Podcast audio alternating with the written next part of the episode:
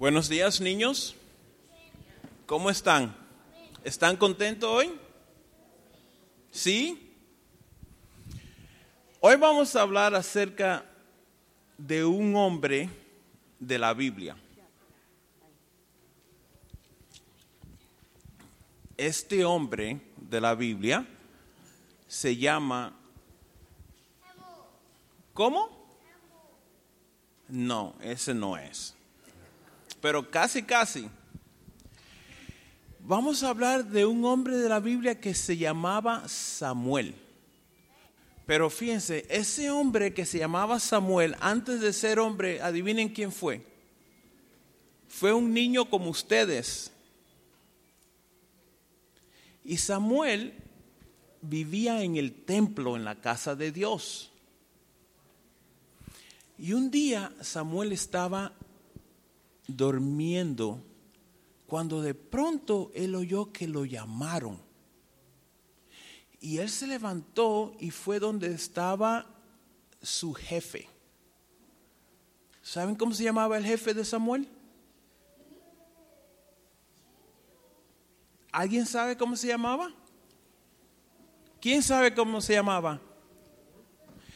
Él se llamaba Elí. Él era el sacerdote en la casa de Dios. Y, y allí vivía también Samuel. Y Samuel se levantó y fue donde Elí le preguntó, Elí, ¿me llamaste? Pero Elí le dijo, no, yo no te he llamado. Entonces él se fue a dormir otra vez. Y estaba bien dormidito, estaba cansado porque parece que había trabajado mucho ese día. Y de momento él oyó que lo llamaron una vez más. Y él se levantó corriendo. Cuando a ustedes lo, llaman, ustedes se levantan corriendo y van donde están sus padres o quien lo llamó. Ustedes se levantan y salen corriendo a ver qué, qué es lo que quieren. Pero miren, Samuel se levantó y rapidito fue donde estaba Elí otra vez y le preguntó, Elí, ¿me llamaste? Y Elí le dijo, ¿ustedes creen que le dijo Elí? ¿Qué le dijo Elí? ¿Ustedes saben qué le dijo? ¿Qué le dijo? ¿Saben? No. No. Exactamente. Elí le dijo, no, yo no te llamé. Así que él ya se estaba poniendo un poquito triste porque oía que lo estaban llamando, pero nadie decía quién era. Se fue a dormir otra vez y la tercera vez que lo llaman, él se levanta y corre donde Elí otra vez le dice, Elí, me llamaste. Pero saben, Elí era un hombre bien inteligente. Y Elí se dio cuenta que el que lo estaba llamando no era él, obviamente, porque él no lo había llamado, sino era quién. ¿Quién ustedes creen que lo estaba llamando? Si no era Elí, y, era, y eran ellos dos nada más los que estaban allí. ¿Quién ustedes creen que lo estaban llamando? Dios. Dios lo estaba llamando. Entonces Elí le dijo, no soy yo, sino es Dios quien te llama. Y entonces Samuel respondió, ¿saben lo que dijo Samuel? Habla que tu siervo escucha, oye. Mi pregunta en esta mañana es, ¿ustedes escuchan a sus padres cuando lo llaman? ¿Sí? ¿Tú escuchas a tus padres cuando te llaman? ¿Sí? Y cuando Dios los llama, ¿Dios lo ha llamado a ustedes alguna vez? ¿Sí? ¿Y ustedes escuchan? ¿Sí? Pues yo estoy contento que ustedes escuchan porque Dios nos, Dios nos está llamando para que nosotros seamos su siervo, para que nosotros escuchemos su voz y para que compartamos con otros el mensaje de salvación que conocemos. Y con esto le voy a pedir a ustedes que nos acerquemos aquí toditos. Vengan, vengan aquí cerquita donde yo estoy. Aquí cerquita. Y vamos a orar juntos. Pero apúrense que ustedes son jóvenes y responden rápido. Ven aquí conmigo, ven. Ven aquí, aquí, siéntense aquí. Vamos a orar juntos, ¿ok? ¿Alguno de ustedes quisieran orar? ¿Tú quieres orar? ¿No? ¿Quieres orar, Martín? ¿Tú quisieras orar? ¿No? ¿Tú quieres orar? Pues entonces yo voy a orar. ¿Ok? Vamos a cerrar nuestros ojos. Amante y bendito Dios Todopoderoso, te damos gracias en esta mañana porque tú nos llamas y porque tú quieres que nosotros trabajemos contigo. Imploro, Señor, que sea con cada uno de estos niños, que puedan escuchar tu voz claramente y que puedan utilizar su talento, su energía para el servicio de tu obra. Lo pedimos en el bendito nombre de Jesús. Amén. Amén.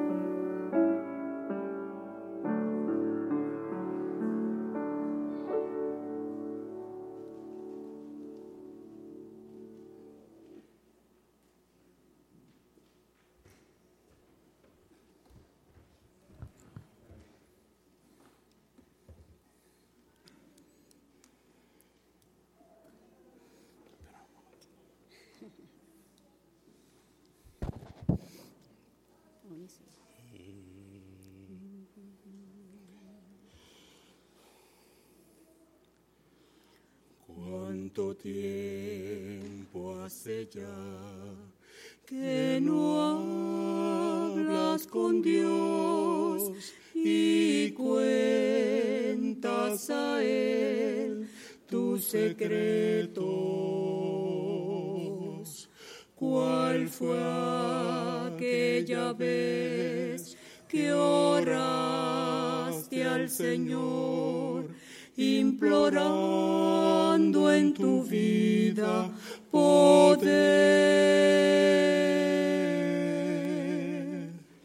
A tu lado Él está y su ayuda te da.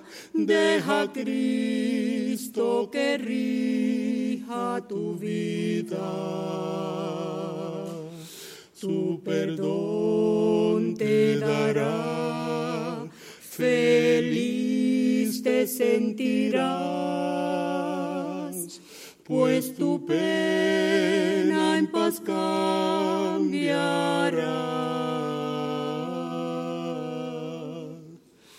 Tienes tanto pesar que tú crees que el Señor no escucha tus y penas. Crees que lejos está, crees que no escuchará tu plegaria de confesión.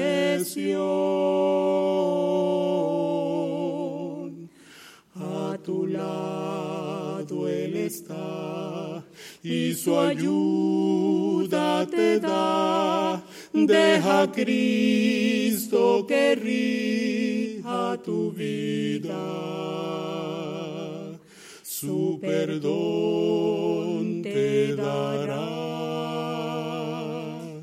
Feliz te sentirás,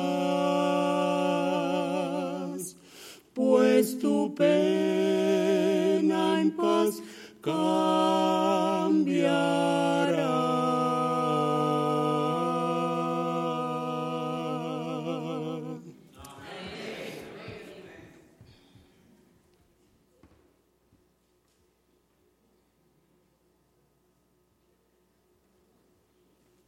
Ahora sí me toca.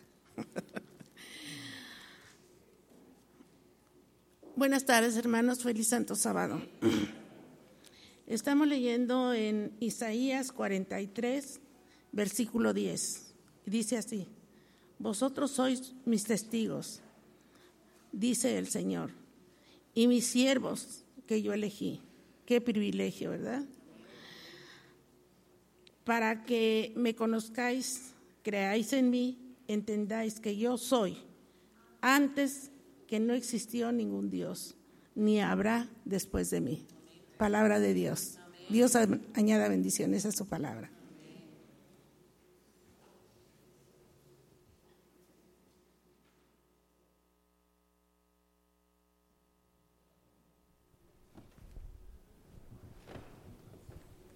Feliz sábado.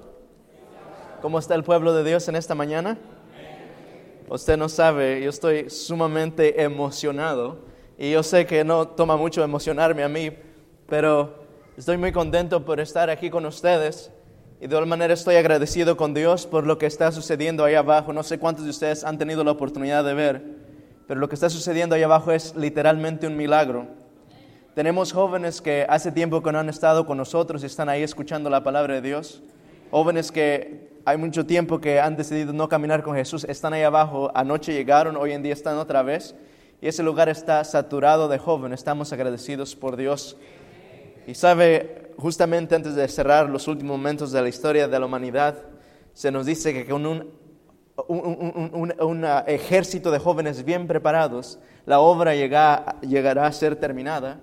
Y yo creo que este es el principio de eso y estamos invirtiendo en los jóvenes, sabemos fielmente que Dios una vez más va a tomar estos jóvenes y va a terminar la obra. Y no solamente con los jóvenes, sino con nosotros mismos. Amén. Amén. Es una bendición. También estoy muy agradecido por cada una de las personas que nos están visitando, visitando en esta mañana. Y en especial, uh, yo estoy agradecido por la presencia del pastor, estar aquí con nosotros. Una bendición, pastor.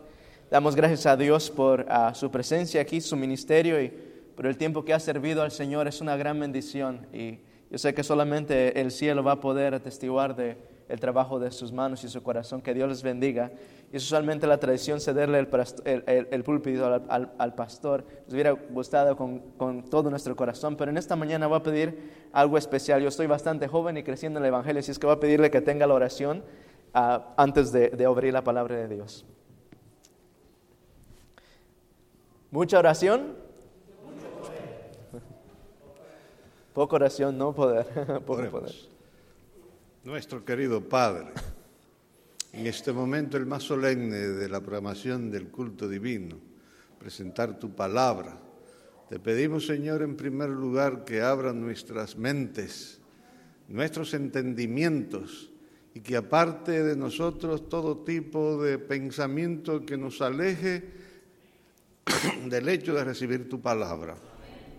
Te presentamos al pastor Hernández. Úsalo como siempre lo has hecho y que sus palabras sean las que tú quieres que cada uno de nosotros recibamos hoy. Amén. En Jesús. Amén. Gracias, pastor. Vamos a abrir la palabra de Dios en el libro de Isaías, Isaías capítulo 43. Y en Isaías capítulo 43 es uno de, de mis... Uh, capítulos favoritos en la Biblia. Bueno, siempre digo eso y a veces me meto en problemas porque la gente dice, pastor, usted dice que Juan es su, su libro favorito. No, pero pastor, la vez pasada usted dijo que era eh, Romanos y así es que creo que la Biblia entera es, mi, es el favorito libro de mi vida y ha de ser para cada uno de nosotros.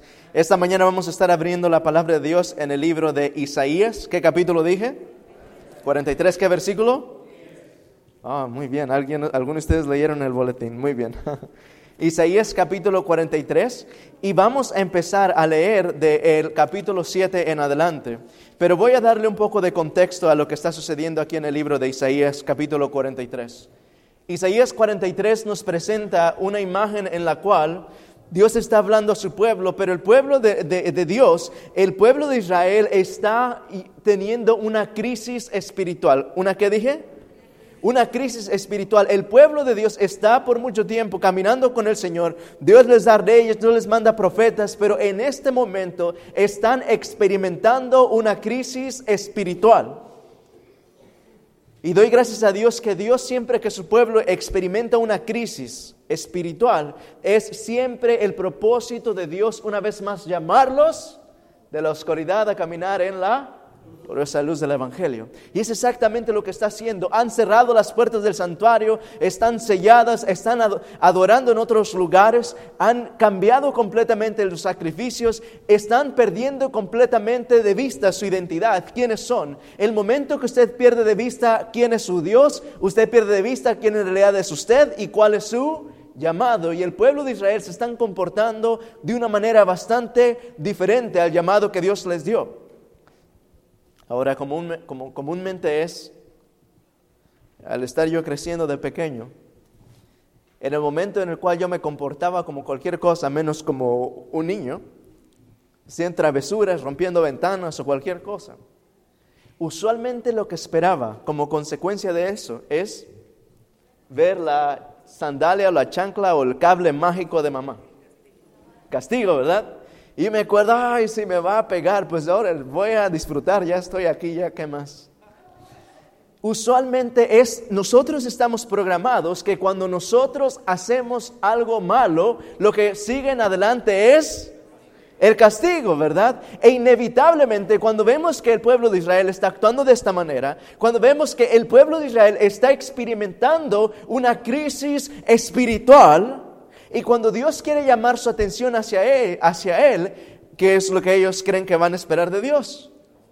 Un castigo, ¿verdad? Pero note lo que Dios está haciendo en este caso, cuando ellos experimentan una crisis de identidad, una crisis espiritual, no saben quiénes son, han perdido de vista al Creador, no saben a dónde se dirigen, han perdido el valor en su vida, Dios lo que hace es bastante diferente a lo que nosotros usualmente estamos acostumbrados a hacer. Y quisiera quitar una, ah, una mentira tal vez que Satanás nos ha hecho pensar. Pensamos que en el momento que nosotros pecamos, cuando nos apartamos de Dios, lo próximo que hemos de experimentar son las siete plagas o la ira de Dios. Y es verdad, eso viene a consecuencia, pero no viene inmediatamente, sino que esto es el resultado de una constante renuncia, una constante rechazo de el llamado de amor de Dios. Note lo que hace Dios en Isaías capítulo 43, versículo 7. Dios habla a su pueblo, dice, todos los que son llamados, ¿de qué cosa dice ahí? De mi nombre. Él empieza a hablar a ellos. Oh, los israelitas, nosotros somos. Dice, para gloria mía los he creado, los formé y los hice. Es interesante lo que Dios está hablando a su pueblo a través de Isaías. Me imagino que Isaías, cuando Dios habló con Isaías, Isaías ve y habla a este pueblo que está experimentando una crisis espiritual, a este pueblo que está adorando en lugares altos, a esos pueblos que está comportándose como cualquier cosa, menos como hijos del rey del universo. Me imagino que cuando Dios mandó a Isaías con este mensaje, Isaías ves y háblales y diles que yo fui el que los hice, el que los creé, yo fui el que los formé y los hice para mí gloria. Si usted fuera Isaías, tal vez usted se hubiera rascado la cabeza, Señor, ¿qué qué? No vamos a mandar fuego del cielo, esta gente no entiende. ¿Cómo es posible que vas a hablarles tú palabras de amor? Pero Isaías ves, no, pero Isaías ves. ¿Y cuál es el mensaje que Isaías trae para el pueblo de Dios? Quiero, voy a hacer lo más corto posible este mensaje con la ayuda de Dios. Pero quisiera que podamos entender este mensaje porque e, en esto se concentra no solamente nuestro éxito en esta vida, pero en la vida que está por venir. Dios habla un mensaje y lo primero que hace para el pueblo de Israel es dejarles saber que Él es el que los formó.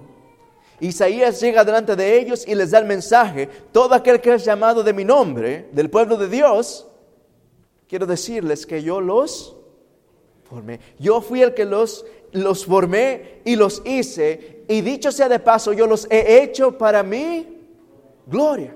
Dios está hablando a su pueblo y dice la razón por la cual tú vives, la razón por la cual tú existes, por la cual tú respiras, por la cual tú vienes a la iglesia, participas cada sábado, no es simplemente para crecer, tener hijos, eh, tener éxito, casas y diplomas y morir. Ese no es el propósito en este mundo. Dios dice que Él nos creó él nos hizo para su gloria. Él nos hizo para su qué? Gloria. Ahora, yo sé que todos nosotros aquí somos estudiosos de la Biblia, pero cuando en el contexto de la palabra de Dios escuchamos la palabra gloria, el contexto de la palabra gloria siempre se refiere a estilo de vida, ¿verdad? De acuerdo a Éxodo capítulo 32 Dios está hablando con Moisés. Moisés le dice, Señor, muéstrame tú, ayúdenme, gloria. Dios, muéstrame tu gloria. Y Dios le responde en su misericordia, dice Moisés, haré pasar toda mi gloria delante de ti, ¿verdad? Dice, pero te pondré en un, lugar, te cubriré con mi mano y verás solamente mis espaldas. En Éxodo capítulo 33 podemos ver qué es lo que Dios está haciendo en su misericordia. 34, versículo de el 1 al 6. Y de repente empieza a hablar Moisés, a gritar, oh Dios bueno, misericordioso, tardo para la ira, que, que- que perdonas la iniquidad. Cuando usted dice bondadoso, grande misericordia, e- es bueno, está describiendo las características de qué? de Dios, pero más específicamente cuando le digo, oh, es que usted es muy amable, es que usted es muy humilde, es que usted es muy, muy bondadoso, estoy describiendo su, su gloria o su carácter, ¿verdad? Son atributos del carácter de alguien. Quiere decir que cuando Dios le dijo, te voy a mostrar mi gloria, en realidad lo que Dios le mostró a Moisés fue su, carácter. Su gloria es lo mismo a carácter en la Biblia. Cuando Dios nos dice, todo aquel que ha sido llamado por mi nombre, yo lo formé y yo lo hice para mi gloria, o en otras palabras, para mí. Mis queridos hermanos, ese es el primer punto que quiero hacer en esta, en esta, en esta mañana. La razón por la cual nosotros vivimos, la razón por la cual nosotros existimos, la razón por la cual nosotros nos desarrollamos y vivimos en este mundo es porque Dios nos creó, pero la razón por la cual existimos bajo la faz de la tierra, aun cuando hay dolor y sufrimiento, es para la gloria de Dios, o en otras palabras, es para reflejar el carácter de Dios. Si nosotros no tenemos eso en mente, estamos experimentando no solamente una crisis espiritual, pero una crisis de identidad. Voy a repetir una vez más. La razón por la cual nosotros vivimos y existimos no es simplemente para crecer y sufrir en este mundo lleno de oscuridad. Dios nos ha creado, Dios nos formó y la razón por la cual el hombre hoy en día existe es para poder reflejar el carácter de Dios. Ese es el motivo que estamos aquí. Es el, esa es el motivo por el cual existimos bajo la faz de la tierra. En, en el libro de Apocalipsis capítulo 4 Dios mismo habla, dice que Él hizo todas las cosas para su gloria. Ese es nuestro llamado. Nuestro llamado es reflejar la gloria de Dios. La Biblia nos dice que es y será dado este evangelio en dónde? En todo el mundo por es así como se va a terminar el Evangelio. No simplemente por la prédica de un muchachito aquí enfrente cada sábado, no solamente por el estudio de la palabra sin afectar nuestros corazones, pero la manera en cómo el Evangelio es en realidad llevado hacia adelante y puede golpear convicción en el corazón es cuando el Evangelio se vive en la vida del individuo. Amén. El primer mensaje de Dios para el pueblo de Israel no es, oh, ¿cómo pueden ser capaces de olvidarme de mí?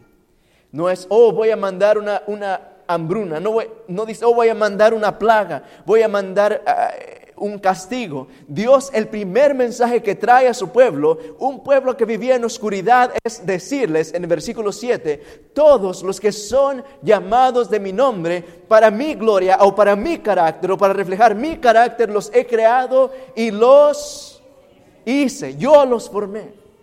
Mis hermanos, quisiera comunicar este mensaje para nosotros en esta mañana.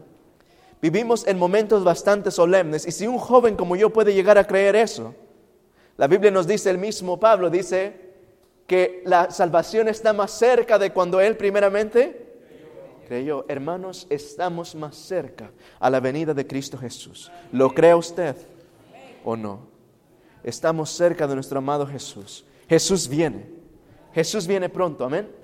Y en estos momentos en los cuales Él está presto para venir, Dios quiere una vez más que su pueblo pueda llegar a recobrar su identidad. El tema ahí abajo para los jóvenes es identidad y el mensaje para el pueblo de Dios es una vez más identidad. ¿Quiénes somos? ¿Cuál es nuestro llamado? ¿Qué es lo que hago en estos momentos de la historia de la humanidad? Y Dios dice, yo te formé, yo te hice y te he creado para mi gloria un llamado solemne, un llamado de amor. Al poder escuchar el pueblo de Israel este mensaje, Dios hace algo bastante interesante. Y quiero que lean conmigo en esta mañana. Vamos a ir al versículo 8. Recuérdense, en el versículo 7 Dios está hablando al pueblo que fue creado para su ¿Quién es el pueblo en ese, en ese contexto? El pueblo de Israel. Hoy en día, ¿quién es ese pueblo? Somos nosotros, hermanos. Cada que- persona que quiera seguir a Jesús. Ahora, Dios hace algo bastante diferente. Ahora Él aparentemente se dirige a, un, a una audiencia diferente. Y noten lo que habla el versículo 8. Él dice, le dice a Isaías, Isaías, sacad al pueblo ciego que tiene, ¿qué cosa? Ojos. Y a los sordos que tienen oídos. Qué interesante descripción está dando Dios. Él dice, quiero que saquen los ciegos, pero ¿será que son un grupo de personas ciegos que no pueden ver y tiene que guiarlos Isaías? En la Biblia nos describe que es un pueblo que tiene, son ciegos, pero interesantemente tienen ojos. Son sordos, pero tienen oídos. En otras palabras, el grupo de personas, la audiencia a la cual Dios está mandando este mensaje, no son ciegos físicos, sino más bien una ceguera espiritual. Tienen oídos, oh sí, está muy lindo estos mensajes, qué bien, pero es una sordera, si es la palabra correcta, espiritual. Y Dios dice, sáquenme este grupo. ¿Estás seguro, Señor? Sí, tráiganlo. Es lo que dice en el versículo 8. Dice, sacad al pueblo ciego que tiene ojos y a los sordos que tienen oídos. Y él dice ahora en el versículo 9, está hablando en un lado, habla, dice Isaías, tráeme los sordos, tráeme los ciegos, congrégamelos, ponlos aquí. Señor, estos tú sabes cómo no entienden nada. Yo los quiero. ¿Los sordos? Sí, los sordos que no quieren escuchar cosas espirituales, tráemelos todos. Y ahora, en el otro lado, Él está hablando a una audiencia completamente diferente. Noten el versículo 9. Y ahora dice, congréguense en una todas las que cosa? Naciones. Y júntense todos los pueblos. ¿Quién de ellos hay que nos dé nuevas de esto y que nos hagan oír las cosas primeras? Presenten sus testigos y justifícanse. Oigan y digan, verdad es. En un lado, Dios llama a su primer grupo de personas, que son los, ayúdenme, los ciegos y los sordos, que son sordos y ciegos espirituales. Esos quiere, Señor, sí, tráigame todo este grupo de personas.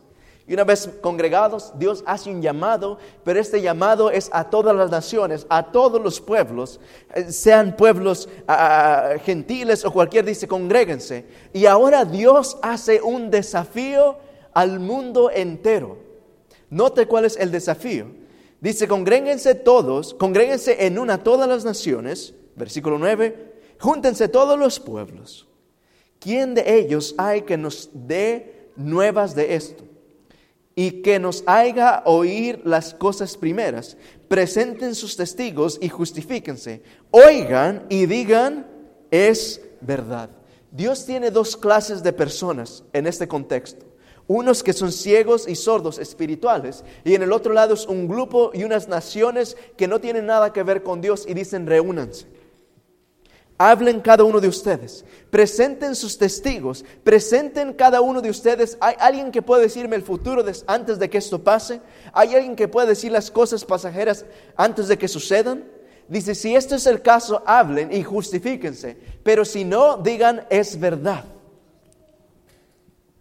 Dios está llamando, ¿cuántas clases de personas dije? Dos.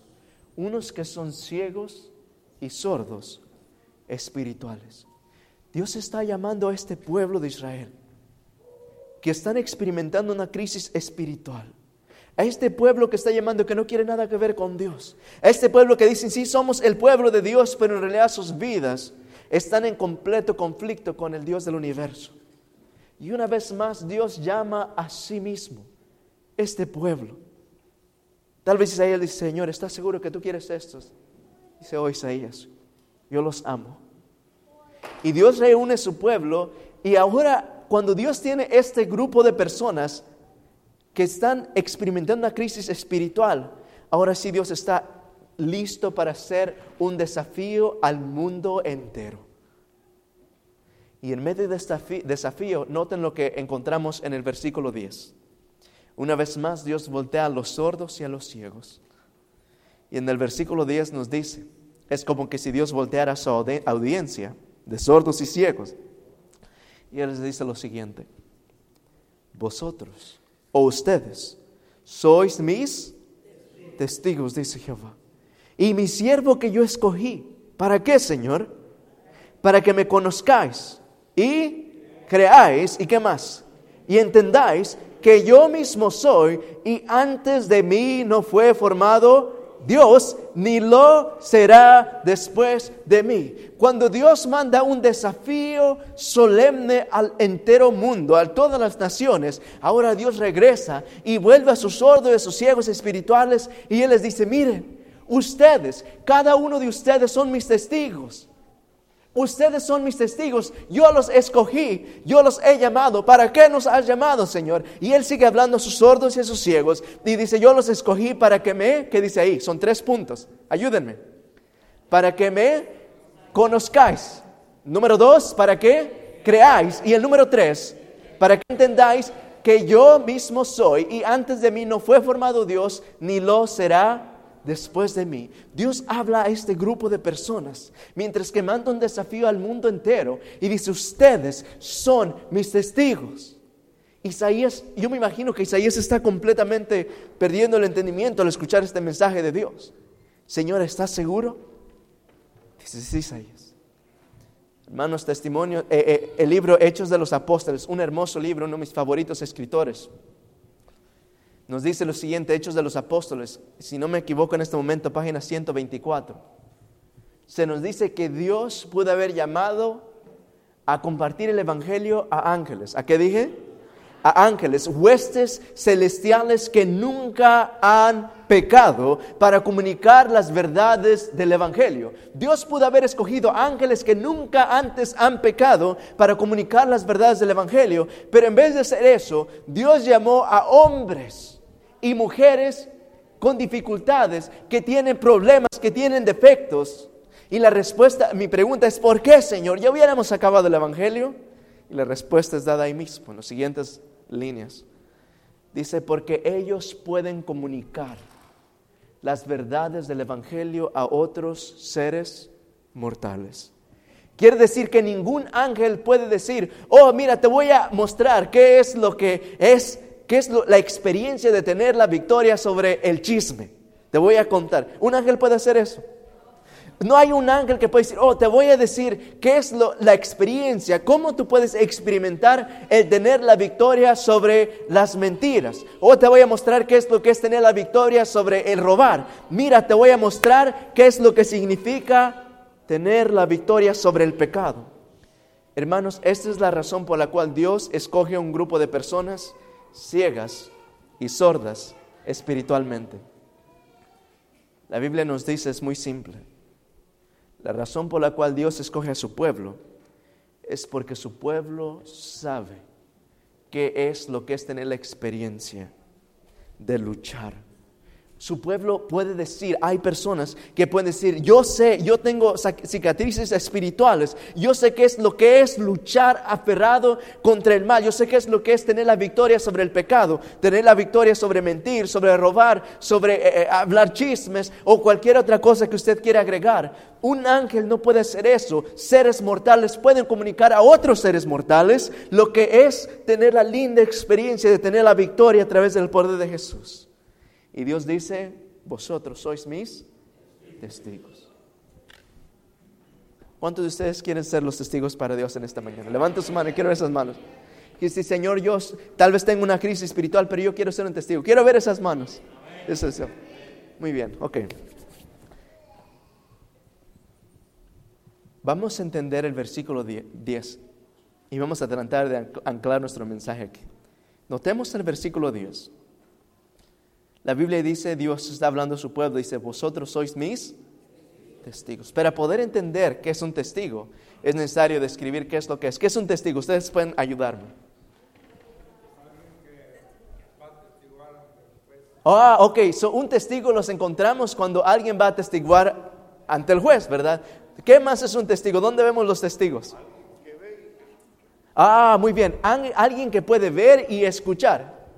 Alguien que escuchó es un testigo que ha experimentado. Le llamamos en inglés an eyewitness, ¿verdad?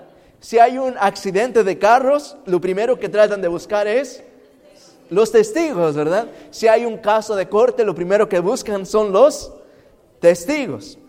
Esta historia la compartí antes, pero la voy a compartir una vez más para ilustrar este mensaje. Eh, tenía aproximadamente 17 años. ¿Cuántos años dije? 17.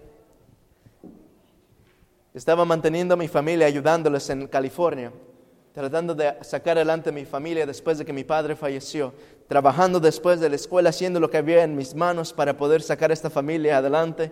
Lo estuve en un, eh, no teníamos un lugar donde vivir, estaba en la calle viviendo homeless, pero después finalmente pude rentar un garaje, un garage, o no sé cómo llamarle, y yo sentía que tenía una mansión. Y después de eso una casa más grande, pero finalmente, en una de esas ocasiones, cuando llegué a un inquilino, en una casa más grande, esta persona un día decidió que era tiempo de que yo tenía que evacuar. Así es que me dijo, joven, voy a tener que renovar esta casa, remodelarla. Dice, ok, está bien, ¿cuánto tiempo? Dice, solamente necesito más o menos dos días, pero lo máximo puede ser cuatro. Está bien, no hay problema.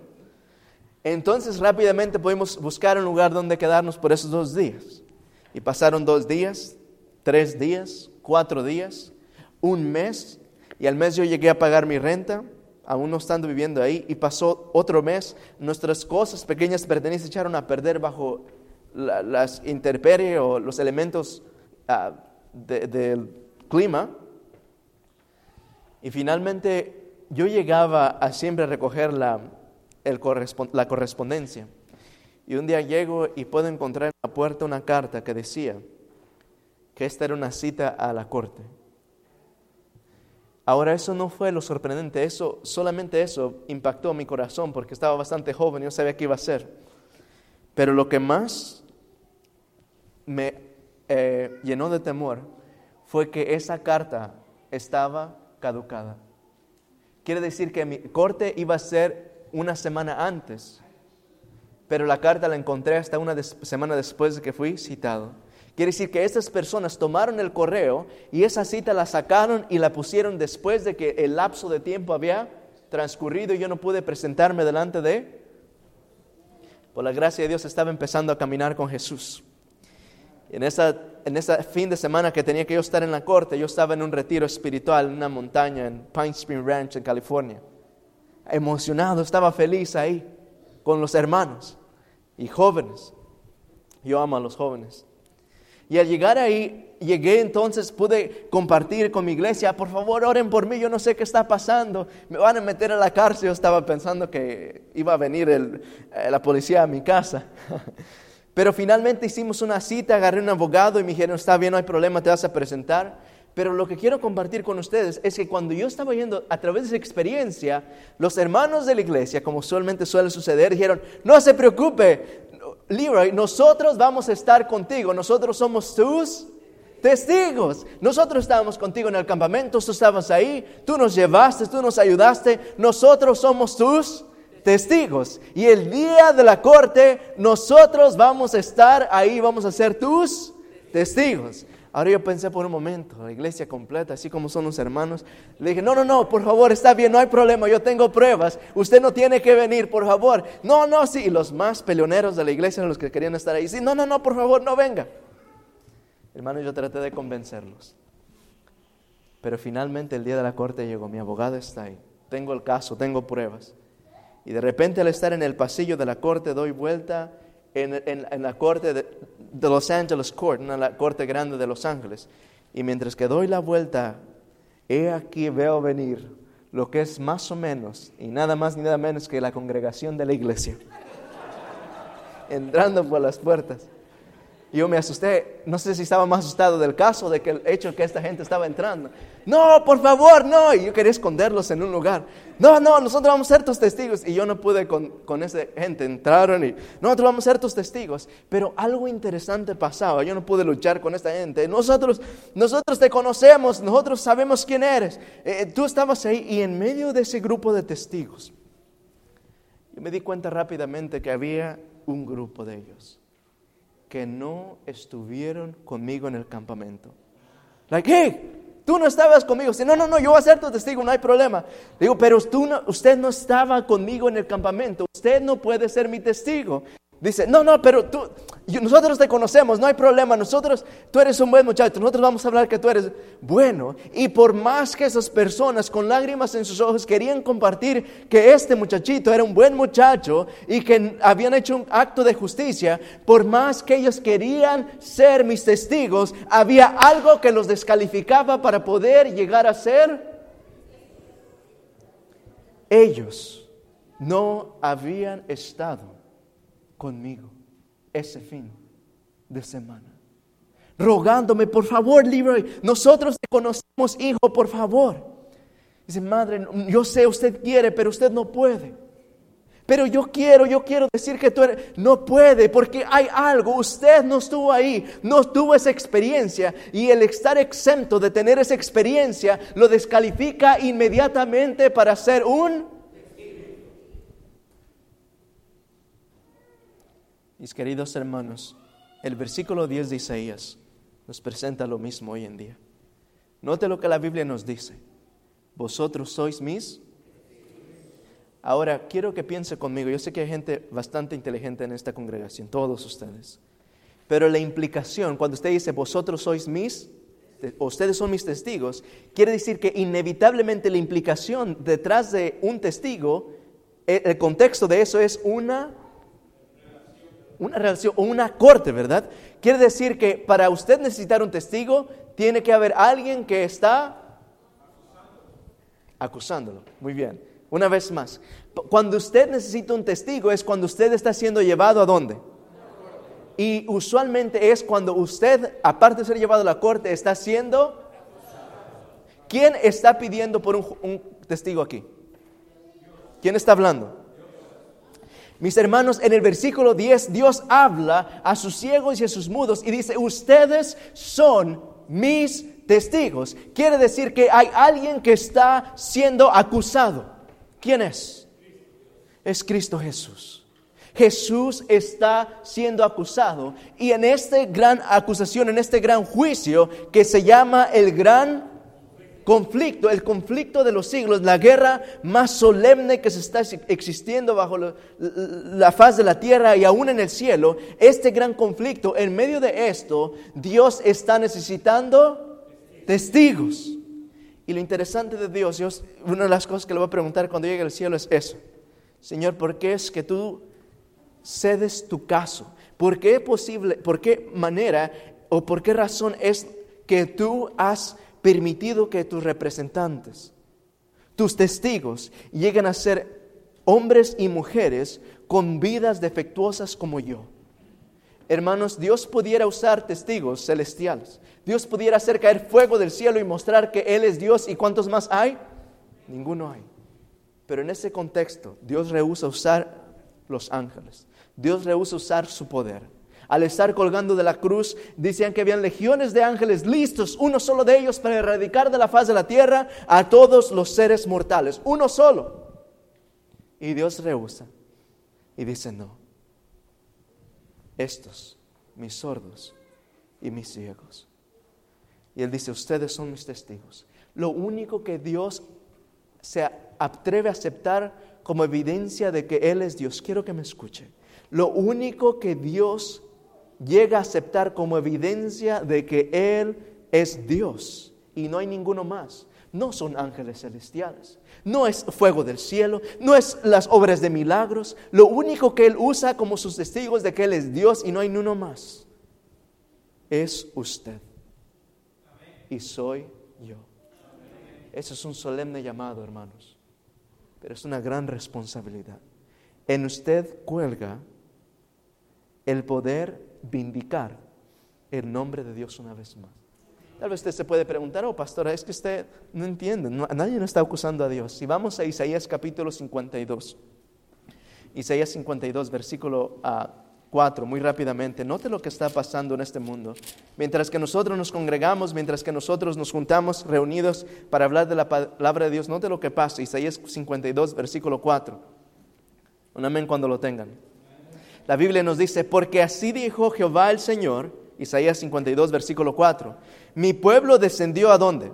Egipto en tiempo pasado para morar allá, y el asirio lo cautivó sin razón. Versículo 5. Y ahora dice, ¿qué hago aquí? Dice Jehová, ya que mi pueblo es llevado injustamente y los que en él se enseñorean lo hacen aullar, dice Jehová, y continuamente es blasfemado mi, ¿qué dice ahí? Mi nombre, cada año. ¿Qué dice ahí? Hermanos, es muy interesante. La palabra de Dios muestra un paralelismo. Mientras que el pueblo de Dios es mantenido en cautiverio, mientras que los asirios se aseñoran de ellos, mientras que el pueblo de Dios está bajo las garras y las cadenas del pecado como, como un, un cautivo, algo está pasando paralelamente a eso. Cuando el pueblo de Dios está bajo el cautiverio de Satanás, el nombre de Dios es blasfemado. Mientras que el pueblo de Dios está encadenado a los quehaceres de este mundo, al pecado, el nombre de Dios es, es blasfemado continuamente. ¿Cada cuánto dice la Biblia? Todo el día. Mis queridos hermanos, hoy en día hay un gran conflicto. Nuestro Padre Celestial está sufriendo violencia. El cielo nos dice, por causa de esto, el pueblo, el nombre de Dios está siendo mancillado. Y es necesario que alguien se ponga en pie para decir, Señor, yo quiero ser tú. Vamos a regresar a Isaías capítulo 43. Ahora yo vi esta mañana muchas manos que se levantaron diciendo que quieren ser testigos, así es que abróchense los cinturones, ¿ok? Y doy gracias a Dios que cuando Él nos dice o nos da un llamado, nunca nos da un llamado sin mostrarnos cómo nosotros podemos llegar a, a realizarlo. Para ser un testigo de Dios hemos de primeramente que nada tener una experiencia. We need to be eyewitness. Tenemos que ser testigos um, visuales. Notemos el versículo 10. Y aquí se concentra el secreto en cómo llegar a ser un testigo para Jesús. Y antes de leer este versículo, quiero compartir lo siguiente. Mis queridos hermanos, yo no quiero acabarme mis pulmones. Yo no quiero ni me atrevo a presentar un evangelio sin permitir que yo mismo sea el que sea transformado por Jesús. Yo no estoy jugando el muchachito espiritual aquí con ustedes, hermanos, yo les amo con todo mi corazón y yo amo a mi Salvador con toda mi alma. Y yo en realidad quiero llegar a la patria celestial. Yo sé que ustedes también. Así es que Dios nos da la respuesta cómo hacerlos. Isaías 43, versículo 10. Notemos. Vosotros sois mis testigos, dice Jehová, y mi siervo que yo escogí. ¿Para qué cosa dice? Para que me conozcáis. Número dos, me creáis. ¿Y qué más? Y entendáis. Nos presenta tres elementos necesarios encapsulados en este versículo para poder llegar a ser un testigo eh, vital, un testigo efectivo en las manos de Dios. Tres, para que me creáis, ¿qué más? Perdón, para que me conozcáis. El segundo, creáis. Y el tercero, entendáis. Usted necesita estas tres cosas para poder ser un testigo de Jesús. Usted puede decir, oh sí, Jesús vive, Jesús existe, es poderoso. Pero si usted no le conoce, usted puede ser su testigo. Usted dice, oh sí, el Señor hace milagros, oh Dios es poderoso, aleluya, gloria a Dios. Pero si usted no le conoce y si usted no cree en Dios, usted puede ser un testigo para Jesús. Y usted puede decir, oh sí, Dios es poderoso, hace milagros, Él transforma y llena la iglesia y ganamos almas. Pero si usted no entiende el tiempo en el cual estamos viviendo, usted puede ser un testigo para Jesús. Así es que vamos a desmenuzar estos versículos. El punto número uno, para que usted me, ¿qué dice ahí? Me conozcáis. La pregunta es, Señor, Padre del universo, entonces si este es el propósito, si yo puedo, no puedo ser tu testigo si yo no te conozco, no puedo ser tu testigo si no te conozco, la pregunta es, entonces, ¿cómo yo puedo llegar a prácticamente conocerte? Y he tenido que hacer esta pregunta a Dios muchas veces con lágrimas en mis ojos y de rodillas. Constantemente renovar mis votos de consagración a Dios. Porque yo no quiero, yo no puedo seguir navegando en la experiencia de ayer o antier. Tiene que ser una experiencia nueva y fresca cada día. Para que tú me conozcáis. Padre, ¿cómo te puedo conocer? Rápidamente, la Biblia nos da la respuesta. Cuando habían fariseos y doctores de la ley en los tiempos de Jesús, Jesús los llamó y apuntó sus ojos a Juan capítulo 5, versículo 39. Y él les dice, escudriñadlas, porque en ellas, ¿qué dice? pensáis que tenéis la vida eterna y ellas son las que dan las escrituras, la Biblia, la palabra de Dios, Dios dice, las escrituras son las que dan testimonio de mí.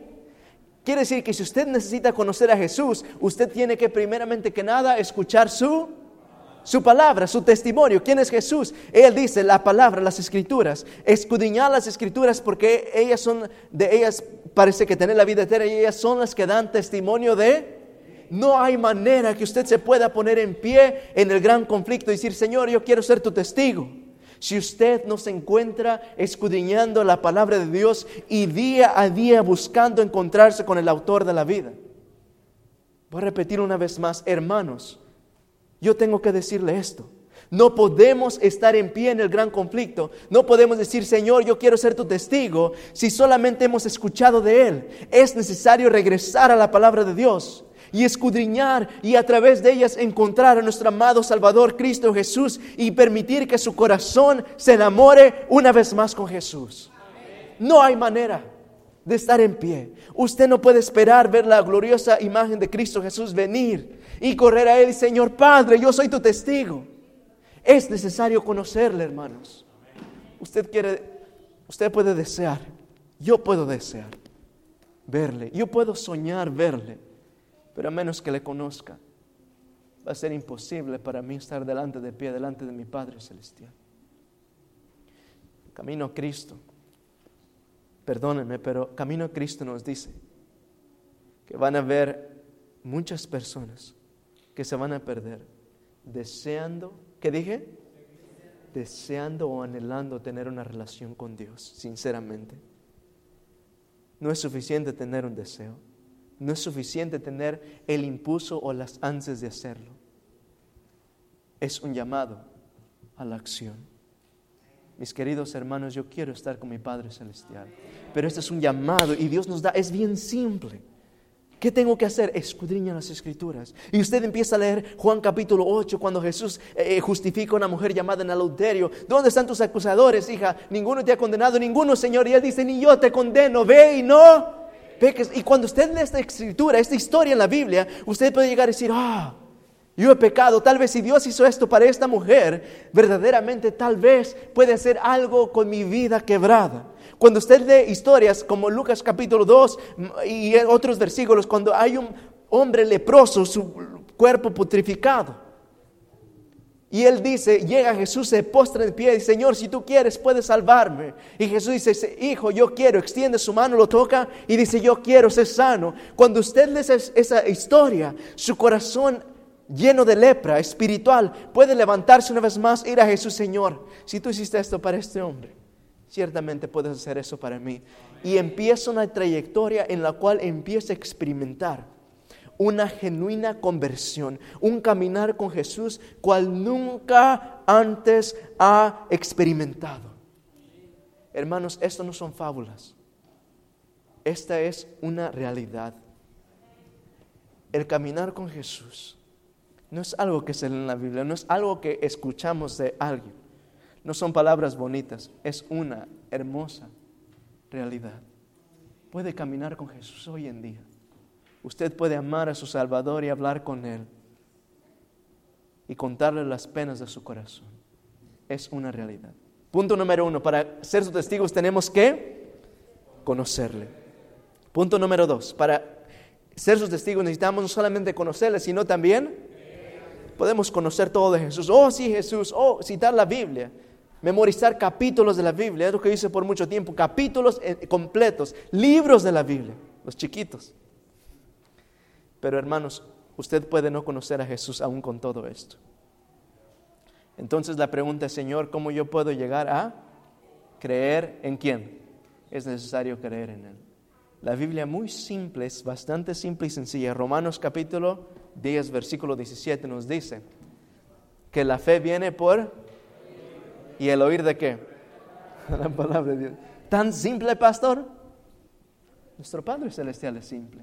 ¿Cómo yo puedo llegar a creer en Jesús? Ya eh, eh, estudiamos cómo podemos llegar a, conocerle, escudriñando las escrituras, pero ¿cómo yo puedo llegar a creer en Dios? ¿Cómo es posible que yo puedo llegar a tener una fe que nada ni nadie la pueda mover? No importa qué conflicto venga, no importa qué tormenta venga en mi vida, yo puedo estar anclado en Jesús. Se desaten las plagas, se desate quien se desate.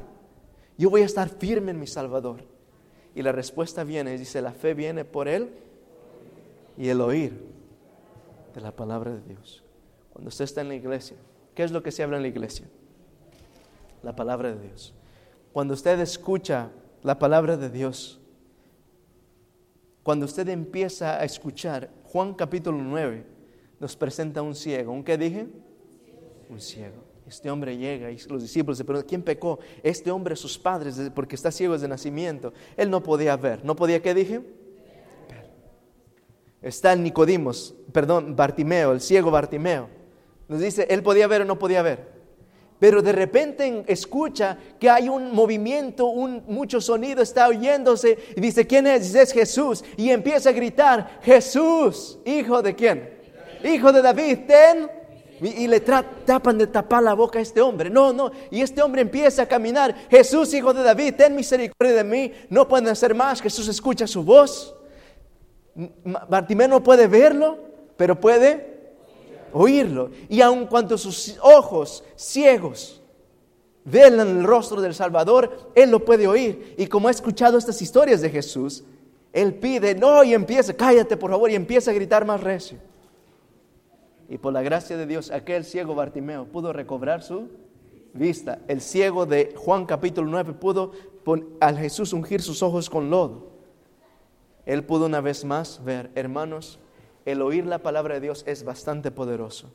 Usted escucha y al escuchar, aún usted esté ciego, lo que pase, algo empieza a crecer delante, dentro de usted. Dice la palabra de Dios que la fe viene por él oír y el oír de la palabra de Dios. Inevitablemente, al escuchar la palabra de Dios predicada, al escucharla a través de la Biblia, al leer usted, inevitablemente en su corazón empieza a crecer la fe. Amén. Punto número tres, y con esto vamos a cerrar. El punto número uno es que le conozcamos. El punto número dos es que creamos en Él. Y el punto número tres es que entendamos qué es lo que significa esto. Hermanos, es necesario entender el tiempo en el cual vivimos. Nosotros a veces vivimos tranquilos, como decimos, frescos, ¿verdad? Una palabra que aprendí. Pero es necesario entender el tiempo en el cual vivimos. Pero note lo que la Biblia nos dice. La Biblia nos da la, eh, definición de entender. Una persona que entiende es una persona que tiene entendimiento, ¿verdad? El entendido tiene entendimiento. Vamos a ir a Job capítulo 28, versículo 28. Job capítulo 28, versículo, ¿qué versículo dije? 28. Job capítulo 28, versículo 28. ¿Qué es lo que significa tener entendimiento? ¿Qué es lo que significa tener sabiduría o entendimiento? Dios dice que es necesario que entendamos. tener sabiduría o entendimiento. Esta palabra interesante que vamos a encontrar aquí, bueno, la voy a compartir en un momento en el hebreo. Isaías, perdón, Job 28, versículo 28. Leamos juntos, la Biblia nos dice, y dijo al hombre, he aquí que el temor del Señor es la sabiduría y el apartarse del mal es la, palabra inteligencia en el hebreo es exactamente la misma que la que encontramos en la pantalla. El, eh, perdón, la que encontramos en Isaías 53, versículo 43, versículo 10. Y entender. Inteligencia es entendimiento. Es exactamente la misma palabra.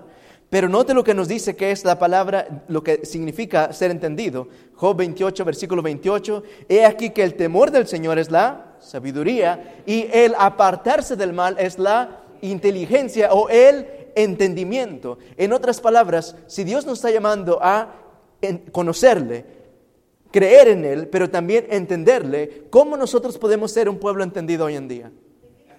Es, la Biblia dice que el entendimiento es el apartarse del mal. Cuando un pueblo vive en este mundo, cuando alguien quiere responder a esa respuesta de entender y entender, quiere decir apartarse de él del mal. Mis hermanos, no podemos ser testigos de Jesús si yo sigo caminando en mal, si yo sigo continuamente pecando y haciendo el mal. Oh sí, Señor, Jesús puede salvar y Él puede dar la victoria y Él es el que reina. Pero si en mi vida hay pecado, ¿será que soy un testigo fiel? Vamos a repasar. Dios está haciendo un llamado. Y el llamado a su pueblo es bastante simple. Dice, ustedes son mis. Ahí abajo hay un grupo de jóvenes. Y el mejor sermón que se puede predicar a nuestros jóvenes, el mejor argumento de que este Evangelio es verdadero, el mejor argumento que podemos llevar a cabo para mantener nuestros jóvenes, para traer a los jóvenes, una máquina, algo que siga adelante sin que nada los detenga, se encuentra sentado en estas bancas. Estamos hablando por mucho tiempo que nuestros jóvenes se van y que no quieren nada con Dios. Hermanos, el problema no está allá afuera en el mundo. El problema está porque el joven es bastante práctico. El joven quiere ver prácticamente lo que significa el Evangelio. Y mientras que yo como pastor puedo predicar, pero mi vida no refleja el Evangelio, estoy haciendo mal a mis jóvenes. Nosotros podemos predicar y hacer campañas y cualquier cosa, pero si nuestras vidas no están en armonía con la vida de Jesús, estamos dañando a nuestros jóvenes. Pero Jesús tiene un mensaje lindo para nosotros. Si vosotros sois mis testigos, es tiempo para redimir el tiempo. ¿Qué necesito hacer, Padre? Dice, hijo, tú tienes que conocerme. ¿Cómo te conozco, Señor? Nos dice, escudriñar las escrituras porque en ellas pensáis que tenéis la vida eterna, ellas son las que dan testimonio de mi Juan 5:39. Y tienes también que creer en mí, Leroy. ¿Cómo puedo creer, Padre? Y él dice que la, la fe viene por él y el oír de la palabra de Dios. Dice, pero también tienes que entender. ¿Cómo puedo entender, Señor? Dice, y el apartarse del mal, esto es inteligencia o entendimiento. Quiere decir que al sacar el pecado de mi vida, al empezar a caminar con Jesús, al empezar a decir, Señor, yo quiero que transformes mi vida, quiero vivir una vida genuina, no quiero vivir una mentira más.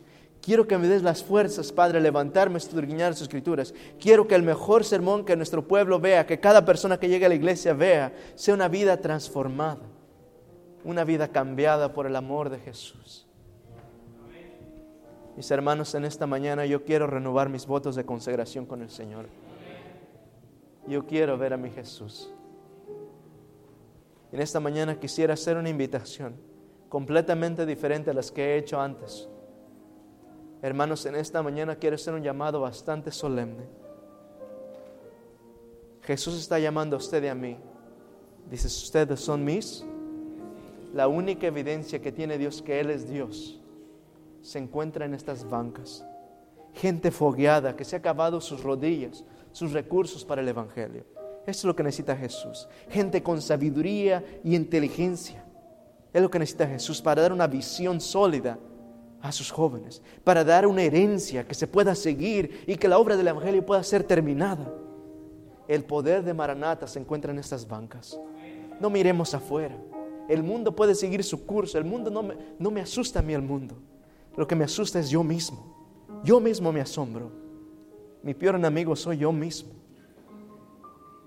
En esta mañana, si hay alguien que en esta mañana siente el deseo de renovar sus votos de consagración con Jesús y decirle, Señor, yo quiero una experiencia, una conversión genuina.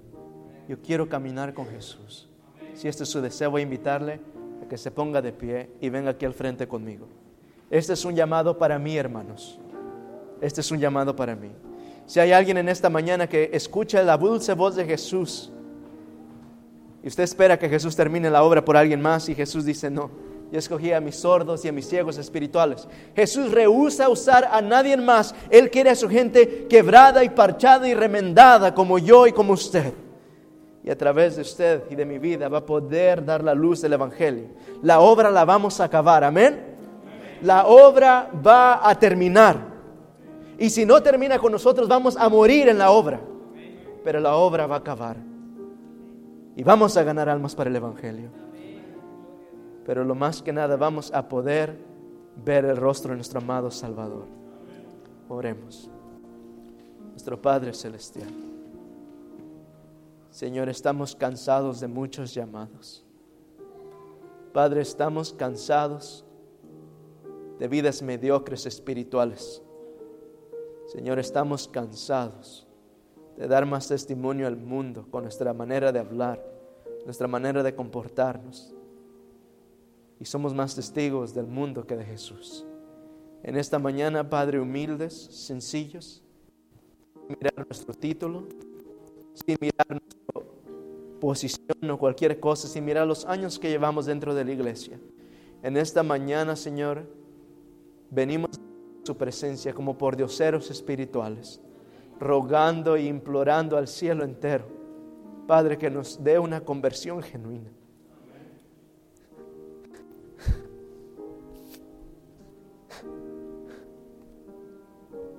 Padre, queremos caminar con Jesús, Señor.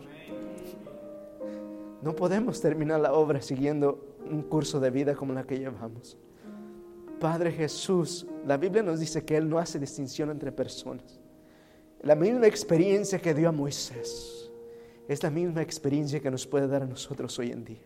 La misma experiencia que disfrutó Enoch, Job, la misma experiencia de Juan el Bautista, la misma experiencia del anciano, el discípulo amado Juan en la isla de Patmos, Señor, es la misma experiencia que Jesús nos puede dar hoy en día.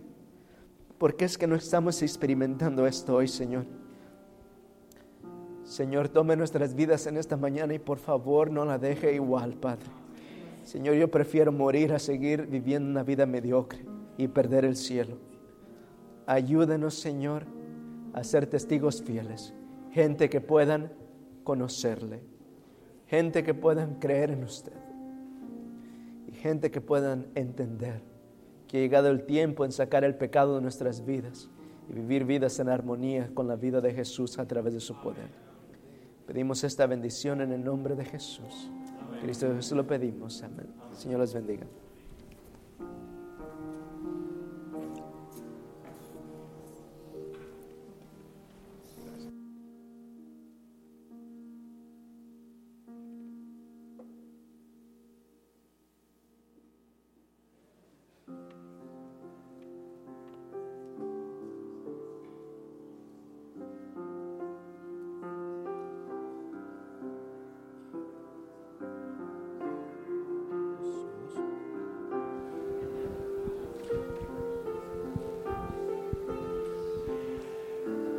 Muy bien, no queremos terminar sin antes cantar el último himno, es el número, número 500, Hazme tu siervo. Es un himno muy corto, así que vamos a repetirlo dos veces, por favor.